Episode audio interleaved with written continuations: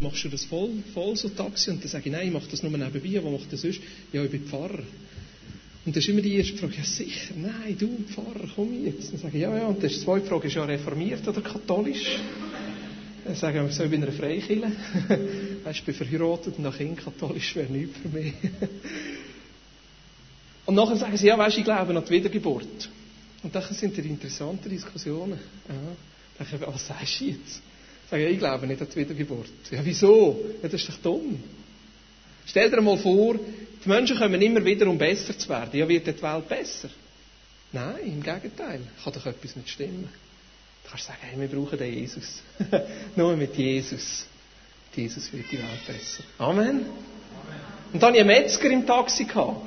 Spannende Menschen. Metzger, oder? Metzger sind spannende Menschen. Auf jeden Fall habe ich mit dem Metzger über die Finanzkrise geredet. Ich weiß nicht, wieso ihn das beschäftigt hat. Er hätte schon gefunden, die Untergut und äh, die Filetverkäufe sind ein bisschen zurückgegangen in letzter Zeit. ja, kein Wunder, kein Wunder. Und nachher sage ich so zwischen ihnen, ja, wissen Sie, am Schluss verbrennt eh alles. Das hat er nicht mehr gesagt. ich glaube, ich glaube, da habe ich, glaube, da ich den Bogen ein bisschen überspannt. Aber es ist doch so, oder? Ist es nicht so? Am Schluss verbrennt eh alles. Und wir machen uns da Sorgen, ja, natürlich, wir müssen uns Sorgen, weil es wäre wirklich fast die ganze Welt zusammengeht, aber irgendwann geht sie eh zusammen. Und irgendwann verbrennt eh alles. Und das ist mir so bewusst worden, während dem, was wir die Lobpreislieder gesungen haben, unser Herz für Jesus ausgedrückt haben, gesagt haben, Jesus, du bist das Zentrum und unser Herz gehört dir, das ist da, wo wir bleiben. Halleluja, das ist da, wo nicht wir verbrennen. Das ist da, wo wir bleiben. Das Geld wird verbrennen, der Besitz, alles, was uns so lieb ist. Ah kann ich nicht mehr von meinem Auto schwärmen, ich habe nur noch Seat. Nein, das ist gut, das ist gut, ich bin geheilt, ich bin geheilt, ich bin geheilt. Hey, aber alles verbrennt, alles verbrennt, alles verbrennt. Aber da, wo bleibt, ah, da, wo bleibt, unsere Liebe zu Jesus, da, wo wir, da, wo wir in sein Reich investieren, da bleibt. Amen. Sind wir wach? Wir müssen eigentlich am Samstag zu Abend, oder? Darf ich ein Geheimnis erzählen? Behaltet es für euch. Nicht? Nein, bitte. Behaltet es für euch. Sind ihr parat? Das ist wirklich ein Geheimnis. Ich hasse Wandern. Ich weiß, es gibt einige von euch, die lieben Wandern. Ich habe ein paar Kollegen, die lieben Wandern. Ich frage mich, wieso soll ich auf den Berg laufen, wo man kann mit dem Seilbändchen gehen Ich hasse Wandern. Aber ich möchte das gleich als Einstieg nehmen. Weil was ich doch das Interessante finde am Wandern, wenn man so, wenn man so theoretisch von anschaut, ist, dass man sich bewegt, oder? Dass man sich bewegt und niemandem würde in Sinn kommen, niemandem würde in Sinn kommen, zehnmal um den gleichen See herumzulaufen. Beim Wandern. Oder? Beim Wandern ist man doch miteinander unterwegs und man sieht immer wieder andere Sachen. Und manchmal hockt man neu ab und genießt die Aussicht auf dem schönen Bänkli und schaut äh, das Jungfrau Jocha oder Tiger Nordwand oder was auch immer gibt und schaut das an und denkt, wow, wunderschön. Aber irgendwann hat man es gesehen und nachher steht man wieder auf und man geht weiter. Und wenn ein Wanderer würde sagen, ich bleibe jetzt da, ich will mich nicht verändern, ich bleibe jetzt da und da ist so schön und da passiert nichts und dann kommt der Winter und dann kommt der Sommer und dann kommt der Winter und der Sommer, irgendwann ist es nicht mehr. Ja. Und wir reden im Moment über das Thema gemeinsam unterwegs sein. Wir sind zusammen unterwegs. Das Thema, das uns im Moment beschäftigt, wo wir heute die letzte, den letzten Teil dazu nehmen, ist zusammen unterwegs sein. Und ich glaube, wir sind, obwohl ich Wandern hasse, Wandern Wasser, obwohl ich Wandern hasse, ich glaube, es ist doch ein gutes Bild. Ja, wir sind zusammen unterwegs. Und da braucht es immer wieder, dass wir uns aufmachen von unserem netten, schönen Bänkchen, wo wir Sicht so geniessen und uns aufmachen und sagen, ja, es kommt vielleicht noch etwas Schöneres. Ja, nach der Eiger Nordwand kommt, was kommt dort? Der Eiger Mönch? Jungfrau. Halleluja, gleich aufpasst. ja, und da kommt noch etwas Schöneres. Und da kommt noch etwas Schöneres. Und, hey, und da stehen wir mittendrin. Da stehen wir mittendrin. Und ich glaube, dass das gut ist, dass wir uns damit auseinandersetzen und sagen, ja, Veränderung ist etwas Gutes. Veränderung ist etwas Gutes und es ist nötig. Wenn wir wollen, miteinander unterwegs sein, wenn wir wollen, weitergehen, dann braucht es Veränderung. Und ich möchte euch, jetzt kann ich nicht mehr sagen am Anfang, weil ich ja schon angefangen ich möchte euch als zweiten Teil heute Abend einfach eine Frage stellen. Dass wir uns zwei, drei Minuten einfach mit der Frage auseinandersetzen, was denkst du, was macht die Stärke von einer Gemeinschaft aus? Wir sind miteinander unterwegs, wir sind eine Gemeinschaft, die miteinander unterwegs sind. Was macht die Qualität von so einer Gemeinschaft aus? Oder wie können wir, was für ein Thermometer können wir nehmen, wo wir in die Gemeinschaft hineinstecken, die uns anzeigt, wie die Qualität oder wie die Stärke von der Gemeinschaft ist? Wie würdest du es messen? Was wäre, das ist nicht eine Skala oder so, aber an welchen Gesichtspunkten, an welchen Barometerzahlen oder so misst du? Ich denke, die Frage ist klar. Nehmen wir uns doch zwei, drei Minuten, so das zweite, das dritte. Überlegt euch das, diskutiert darüber. Was ist für dich, was ist für dich so ein bisschen der Ansatz? Und du Qualität und Stärke von der Gemeinschaft misst.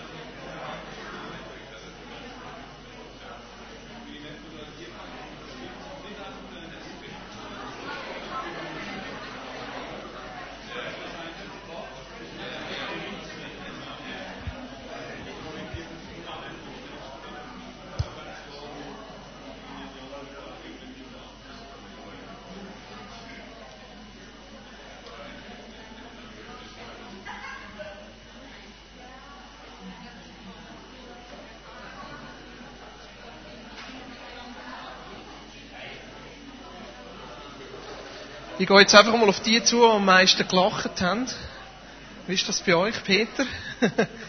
was, was, was ist für euch so ein bisschen Thermometer?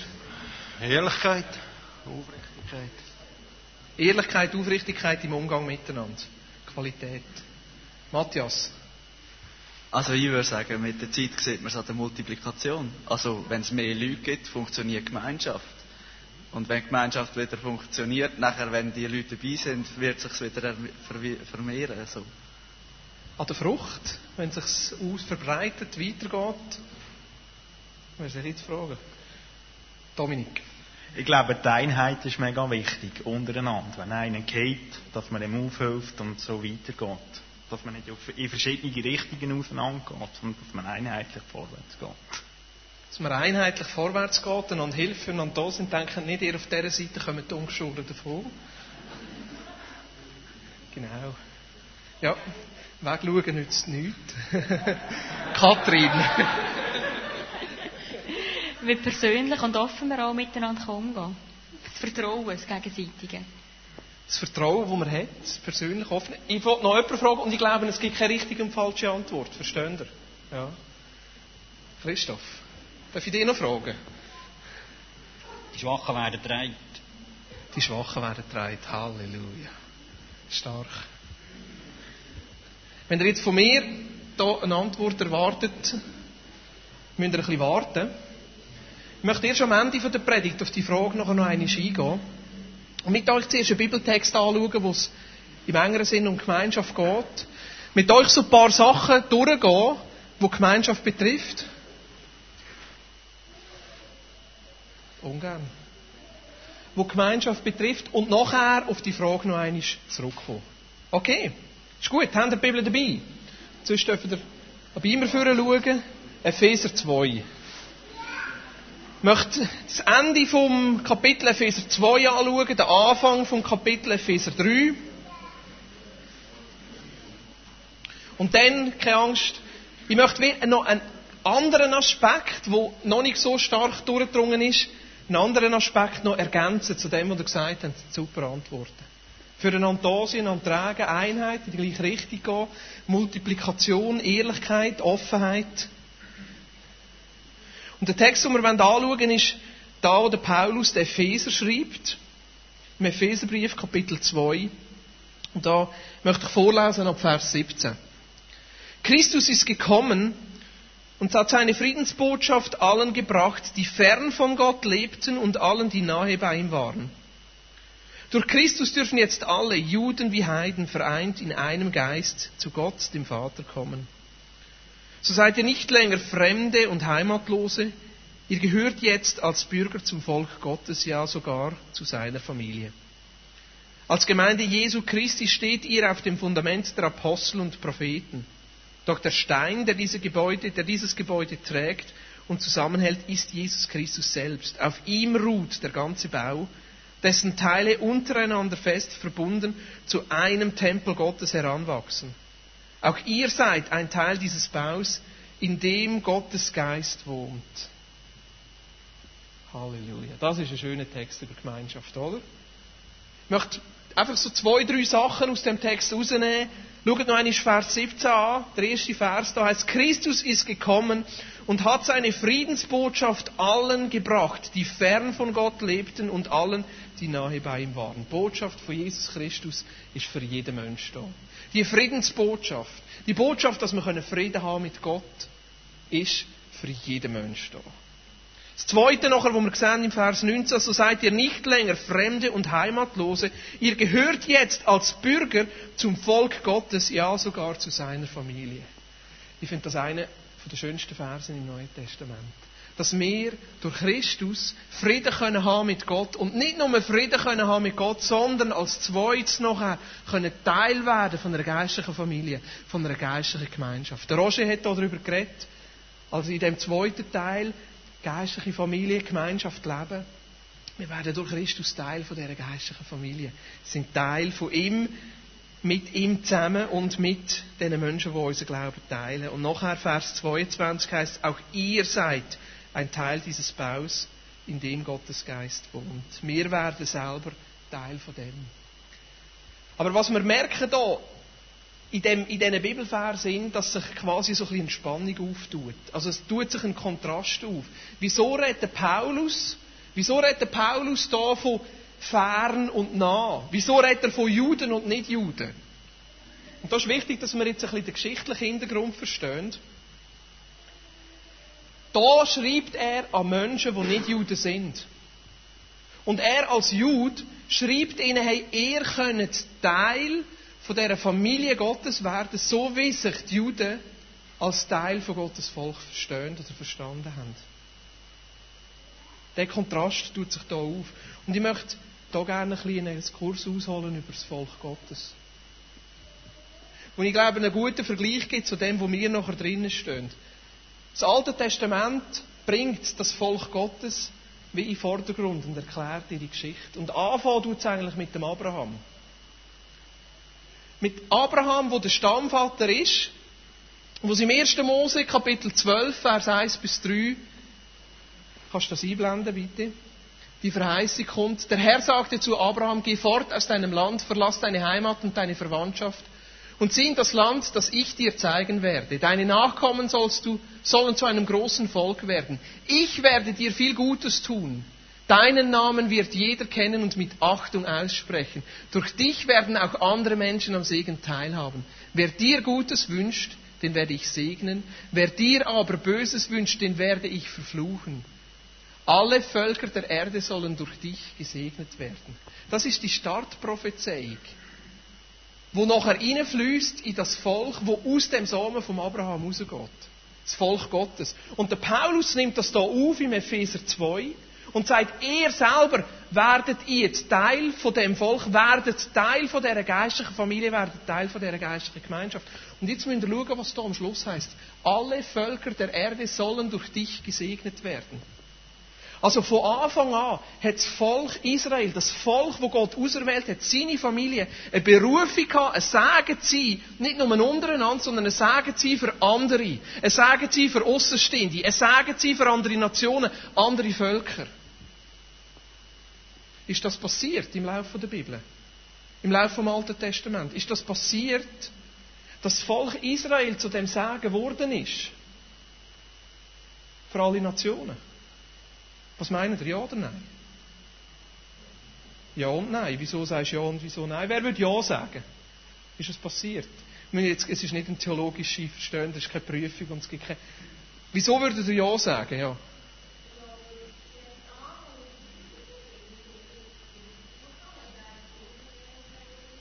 Ja, es waren Sagen am Anfang, klar. Und nachher dann plötzlich. Ja. haben sie sie unterdrückt. Wenn sie gesegnet worden sind, sind sie ein Segen gewesen. Wenn sie geflucht worden sind, sind sie ein Fluch gewesen. Das ist ja so. Aber hat das Volk Israel in ihrer Geschichte nachher wirklich den Segen zu allen Nationen gebracht? Das Volk Israel? Nein. Nicht.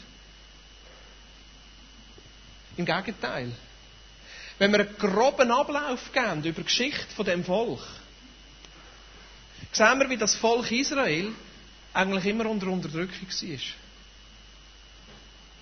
Ja. Es hat eine Zwischenzeit gegeben unter dem König David, unter dem König Salomon, wo sie aufgeblüht sind und Militärmacht sind im Nahen Osten.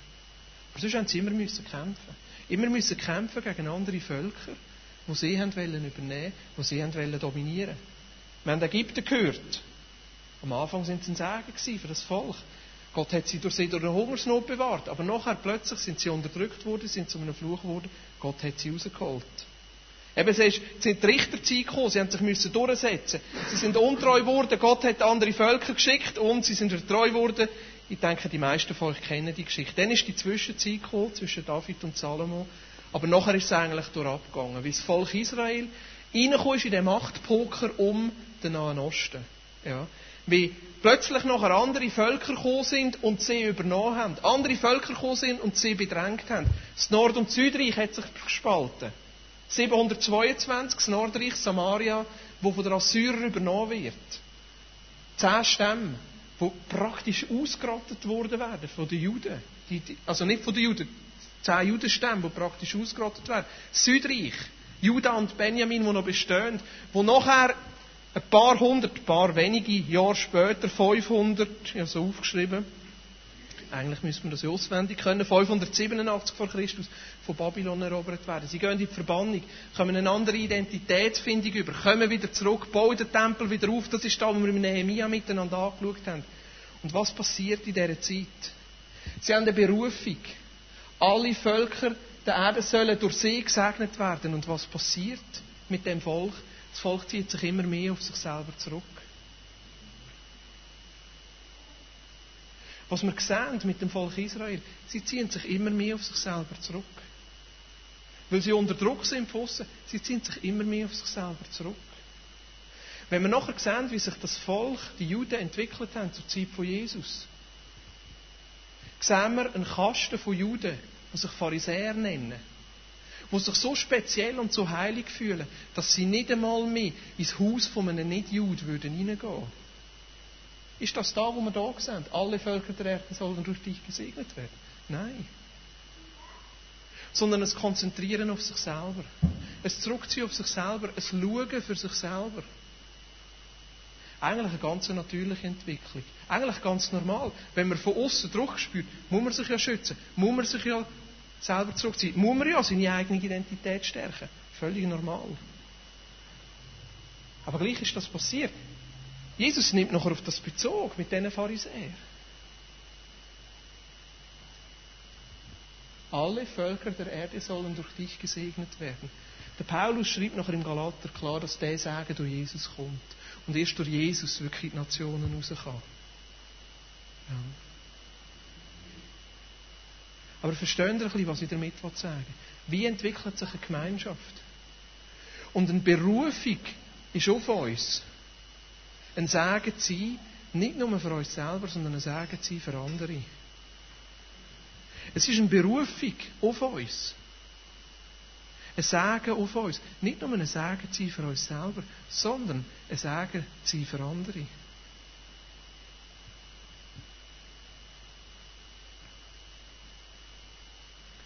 Die Kultur von dem jüdischen Denken ist nachher rein in die erste Kirche.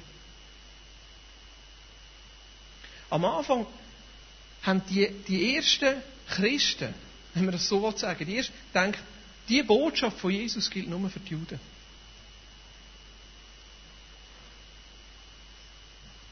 Es hat ein massives Eingreifen von Gott gebraucht. Der Petrus, können wir nachlesen in der Apostelgeschichte 10, ist auf dem Dach gewesen, hat gebetet, die Sonne hat geschonnen, er hat eine Vision gehabt von Tieren, die runterkommen, er hat sie müssen schlachten essen, es ist wieder Ruhe, wieder runter, die Tiere kommen, schlachten essen, die Unreinen und alles. Und nachher ist ein Bote gekommen, von dem römischen Hauptmann, der gesagt hat, komm in mein Haus. Und der Petrus hat von Gott müssen vorbereitet werden, sonst wäre er als Jude nie zu dem Römer, zu dem Unheiligen, zu dem Ausgestoßenen, zu dem nicht zum Volk Gottes gehörenden. Und was ist unsere Berufung? Alle Völker der Erde sollen durch uns gesegnet werden. Er sagt ein massives Eingreifen, ein massives Aufbrechen von Gott braucht, dass der Petrus das überhaupt davon checken. Ich weiß nicht, wie willig oder wie widerwillig, als er nachher mit dem Boot mit ist. Ins Haus von dem Hauptmann, von dem Cornelius und er ist rein. Und er hat dort das Evangelium predigt. Und wieder hat es ein massives Eingreifen von Gott gebraucht als Zeichen, dass ja der Sagen nicht nur für die Juden ist, sondern auch für alle. Und was ist passiert? Der Heilige Geist ist gefallen und sie haben plötzlich übernatürliche Sachen erlebt. Und plötzlich hat der Petrus gecheckt, ja, das gilt ja nicht nur für uns Juden, sondern Gott meint ja all. Der Sagen ist ja nicht nur für uns, sondern soll rausgehen. Und er ist zurück zu seinen Kollegen, ist zurück in seine Kirchen, ist zurück in seine Gemeinschaft. Sorry, Roger. ist zurück in seine, er hat mir darum verboten, Kirche zu sagen. Er ist zurück in seine Gemeinschaft.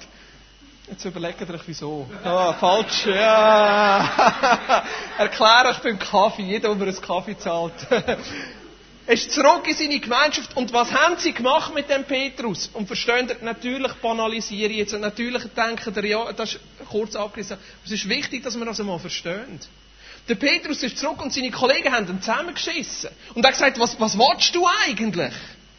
Das ist doch nur für die Juden. Und er hat dann erklärt, aber nein, ich bin nicht gegangen und habe nicht wählen und die Vision ist gekommen. Und, hey, und als ich predigt habe, der Geist ist genau so gekommen, genau so, wie mir das erlebt hat. Wie hätte ich sie da nicht können taufen Sie haben gesagt, wieso taufst du die? Die gehören doch nicht dazu. Die sind doch nicht Teil von unserer Gemeinschaft. Wieso taufst du die? Und er hat gesagt, aber, hey, wenn doch die den Geist empfangen haben, wieso soll ich ihnen die Taufe verwehren?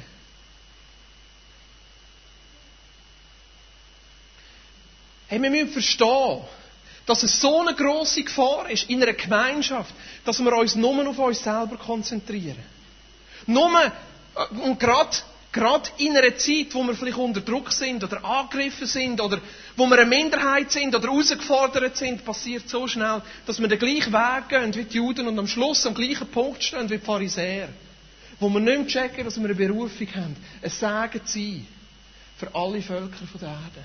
Dass durch uns, durch Jesus, der in uns ist, durch Jesus, der durch uns durchwirkt, ein Segen sind für alle Nationen. Das, was der Paulus hier schreibt im Epheserbrief. Die Spannung, die sich auftut, wo er sagt, hey, ihr gehört jetzt genauso dazu. Die gute Nachricht von Jesus, die gute Nachricht, dass wir Frieden haben mit Gott, das gilt nicht nur für die Juden. Für das, für das elitäre Völkchen, das hier entstanden ist. Das gilt für alle. Das gilt für dich auch. Und nicht nur, dass für dich auch gilt, dass du auch noch kannst, so wie ein Adoptivsohn dazukommen, so wie ein Diener oder das Hündli. Nein, du kannst ein vollwertiger Teil von dieser Gemeinschaft, von dieser Familie werden. Vollwertig. Paulus schreibt das hier im Vers 19. Ich möchte das noch einmal lesen. So seid ihr nicht länger Fremde und Heimatlose. Ihr gehört jetzt als Bürger zum Volk Gottes, ja sogar zu seiner Familie. Wir gehören zu seiner Familie dazu, vollwertig zu der Gemeinschaft dazu.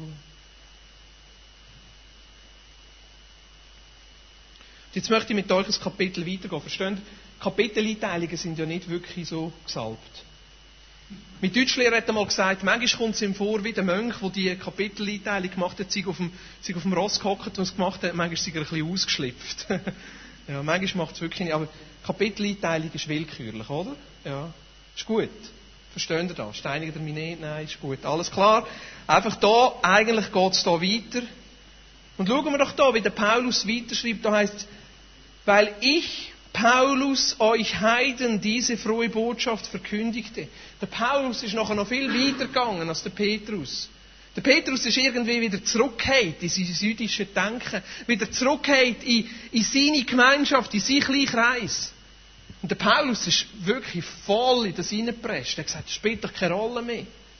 Hey, alle müssen die gute Nachricht hören. Und da schreibt er, weil ich, Paulus, euch Heiden diese frohe Botschaft verkündige, bin ich nun im Gefängnis. Als Gefangener Jesu Christi bete ich für euch. Sicher wisst ihr, dass Gott mir den Auftrag gegeben hat, gerade euch, den Menschen aus anderen Völkern, von seiner Gnade zu berichten. Dass auch ihr durch Christus zu Gottes Volk gehört, habe ich schon erwähnt. Gott selbst hat mir dieses Geheimnis offenbart. Wenn ihr meinen Brief lest, werdet ihr merken, welche Einsichten in das Geheimnis Christi mir Gott gegeben hat. Früher wussten die Menschen noch nicht, was Gott jetzt seinen berufenen Aposteln und Propheten durch den Heiligen Geist offenbart hat.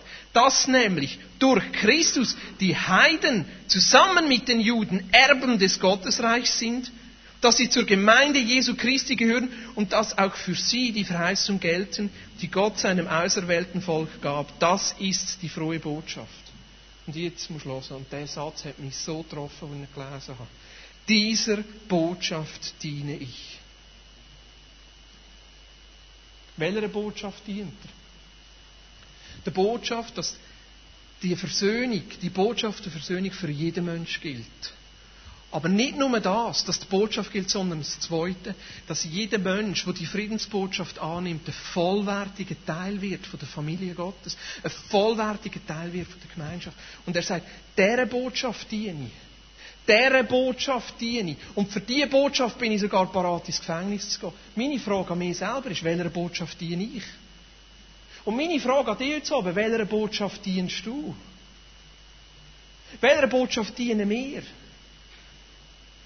Als Vineyard Aarau? Welcher Botschaft dienen wir?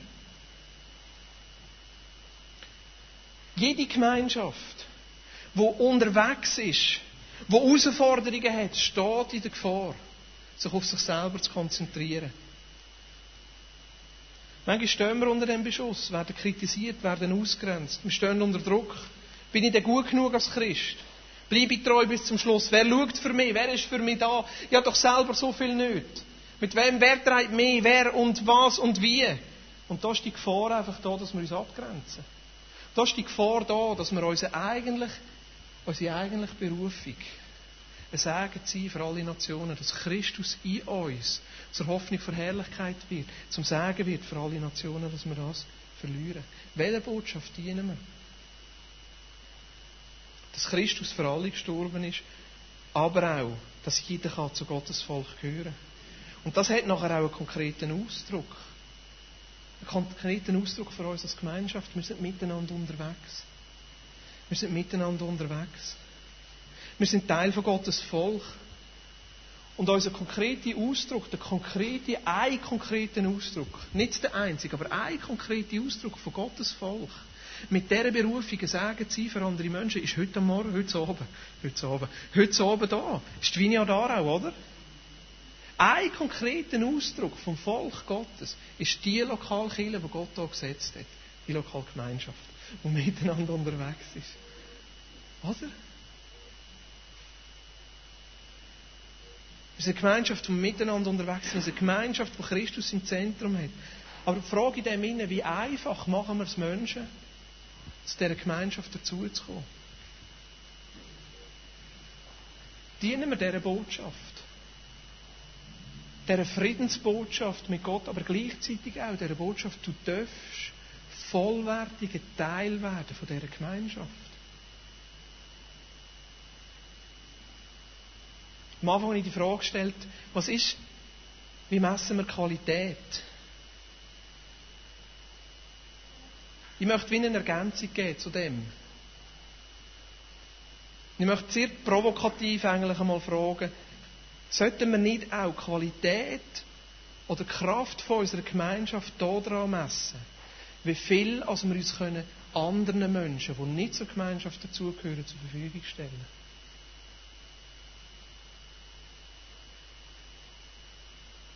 Wie viel brauchen wir für uns selber, aber wie viel bleibt Führung? Wo wir nicht für uns brauchen, wo zur Verfügung steht für andere Menschen. Für Menschen, die dazukommen für Menschen, die Gemeinschaft suchen. Für Menschen, die noch nicht fähig sind, selber von sich aus Teil einer Gemeinschaft zu werden. Wenn wir offen und ehrlich sind untereinander. Transparente Beziehungen leben. Uns selber können sein. Dann sind wir genug stark, das auch anderen Menschen weiterzugeben. können.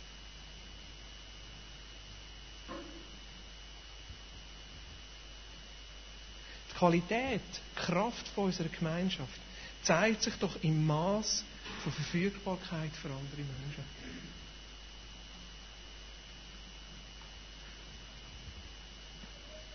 Wie viel sind wir offen? Wie viel sind wir fähig, neue Menschen zu integrieren? Und da müssen wir auch ehrlich sein. Wenn auf einen Schlag 300 Leute kommen, sind wir völlig überfordert, das ist klar. Aber schlussendlich geht es doch, dass wir als Gemeinschaft miteinander unterwegs sind, dass wir stark werden und miteinander wachsen und miteinander unterwegs sind, dass wir ein Segen sind für andere Menschen.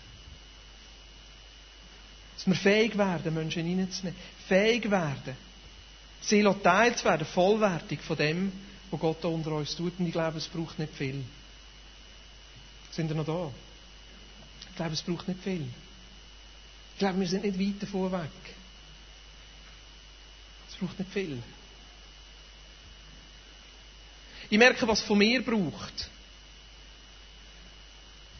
Es braucht schon von mir, dass ich einen Ort habe, wo meine Bedürfnisse gestellt sind.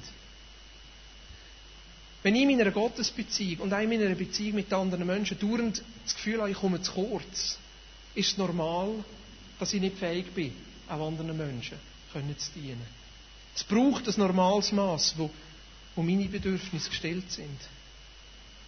Aber ich glaube, in dem Sinne dürfen wir auch die Angst loslassen, dass wir selber zu kurz kommen. Und ich glaube, in dem Sinne dürfen wir auch das Recht loslassen, dass das meine Gemeinschaft ist. Und zulassen, dass andere Menschen dazukommen und mitprägen und mitgehen und mitgestalten und mit uns Volk Gottes sind. Was heißt das praktisch? Ich habe mit verschiedenen Leuten zu tun gehabt und geredet. Ich bin ja selber einer von denen, der in der letzten Zeit dazugekommen ist. Und ich habe zwei verschiedene Reaktionen gehört. Ich habe von Leuten gehört, die in den letzten, ich sage mal, im letzten eineinhalb Jahr, oder im letzten Jahr, ich muss es so sagen, im letzten Jahr, mit mir so, aber auch andere dazugekommen sind. Diese Leute haben gesagt, es ist ganz, ganz schwierig hier Anschluss zu finden. Diese Leute haben gesagt, ich bin gekommen und ich habe nicht gewusst, mit wem ich reden soll. Ich, ich habe nicht gewusst, irgendwo, es hat einfach nicht connected. Und gleichzeitig habe ich andere Leute erlebt, die gesagt haben, ich bin gekommen und mir hat super gedacht. Es ist gerade jemand auf mich zugekommen, ich habe mich gerade wohl gefühlt, ich habe mich gerade daheim gefühlt. Für mich war es so, gewesen, als super, da gehöre ich dazu, da bin ich daheim. Manchmal ist es auch eine geistliche Komponente, wo man wirklich muss sagen, Gott führt Leute rein und Gott führt Leute auch wieder raus und das ist richtig so. Es ist normal, dass sich nicht jeder wohlfühlt. Es ist normal, dass nicht jeder, verstehen Sie, wir müssen nicht den Anspruch haben für jeden, das ist nicht möglich. Das ist nicht möglich. Darum hat Gott ja noch andere Kinder gesetzt. Aber meine Frage ist gleich, wie können wir besser werden? Wie können wir mehr in das hineinwachsen? Ein Segen sein für Außenstehende, ein Segen sein für andere Menschen. Und ich habe gemerkt, für mich selber sind zwei Sachen, wo ich, will, wo ich will weiter drinnen wachsen Das eine ist, ich möchte schon ganz grundsätzlich Menschen wahrnehmen. Ich möchte überhaupt merken, ist jemand neu da? Ich möchte merken, ist jemand zum ersten Mal da? Auf die Leute zugehen und mich interessieren. Auf die Leute zugehen und mir Zeit nehmen. Zeit nehmen für einen Kaffee, Zeit nehmen für einen Sirup, Zeit nehmen für ein Gespräch. Nicht mit den Menschen, die ich schon kenne, sondern mit den Menschen, die ich vielleicht noch nicht kenne. Wahrnehmen und mich interessieren. Wer bist du? Von wo kommst du? Das braucht nicht viel, das ist nicht schwierig. Aber es ist so unglaublich wichtig und hilfreich. Und das Zweite, Menschen einladen. Laden wir doch Menschen ein. Samstagabend ist so super. Hey, was machst du nach dem Gottesdienst? Gehen wir noch zusammen einen Sirup trinken im Einstein? ein Latte Macchiato, ein Coup essen. Hey, was machst du morgen? Wir tun brunchen als Familie. Weißt, hast du auch Lust zu kommen? Zu Abend tun wir essen zusammen. Nächste Woche hast du eine Zeit. Tun wir unsere Herzen auf. Tun wir unsere Häuser auf. Tun wir unsere Kühlschränke auf. Tun wir unsere Küchentische auf tischen wir einen Teller mehr. Das heisst es ganz praktisch. Das ist nicht schwierig. Das ist nicht schwierig. Aber das ist auch unsere Berufung. Kann ich noch eine Bibelstelle haben aus 1. Mose 12? Alle Völker der Erde sollen durch dich gesegnet werden. Halleluja. Der Segen ist auf uns. Gemeinschaft sein, die für andere Menschen da ist. Beten wir noch miteinander.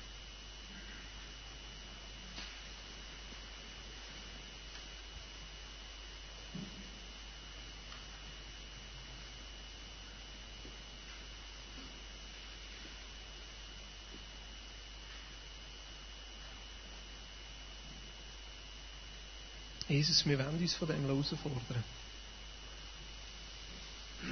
Und ich weiß, wie herausfordernd das ist.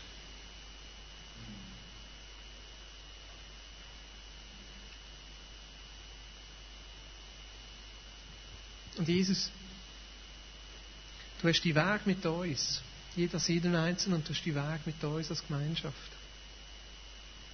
Und Jesus, ich möchte dir einfach danken für all das, was da ist. Ich möchte danken für all die Menschen, die sich hier wohlfühlen und die mitgehen, das Teil dieser Gemeinschaft. Und ich bete, dass es für uns so natürlich wird und so normal wird, dass Menschen einfach dazukommen können und Teil werden von dem, was du tust. Jesus, ich bete, dass du uns hilfst, ganz natürlich Menschen wahrzunehmen. Dass du uns hilfst, wegzuschauen von uns selber. Uns einfach für andere interessieren. Wahrnehmen, wenn jemand da, da ist. Wahrnehmen, wenn jemand zum ersten Mal da ist. Und ich bete auch, dass du uns hilfst. In diesen Beziehungen, die wir schon haben, in diesen Strukturen, die wir schon haben, in diesen Gemeinschaften, die wir schon haben, einen Schritt weiter zu gehen und uns neu aufzutun. Neu aufzutun, Jesus. Und Jesus, ich danke dir, dass der gleiche Sagen einfach immer noch auf dem Volk Gottes liegt. Dass der gleiche Sagen von dir und die gleiche Verheißung von dir immer noch auf uns als Volk Gottes liegt. Ein Sagen sein für alle Nationen. Ein Sagen sein für Menschen, die dich noch nicht kennen. Und ich danke dir, dass die Friedensbotschaft immer noch gilt für jeden Mensch in unserem Umfeld. Und Jesus, mein, mein starker Wunsch ist es, dass wir dass wir einfach als Vineyard Aarau so ein Segen sind für die Menschen. So etwas Positives sind für die Menschen, weil sie in uns dich sehen und dich kennenlernen. Und Jesus, ich bete für jeden Einzelnen von uns, dass du uns einfach weiterführst, dort wo wir stehen. Danke dass du uns nicht überforderst, sondern dass du uns einfach einen Schritt weiterführst. In Jesu Namen. Amen.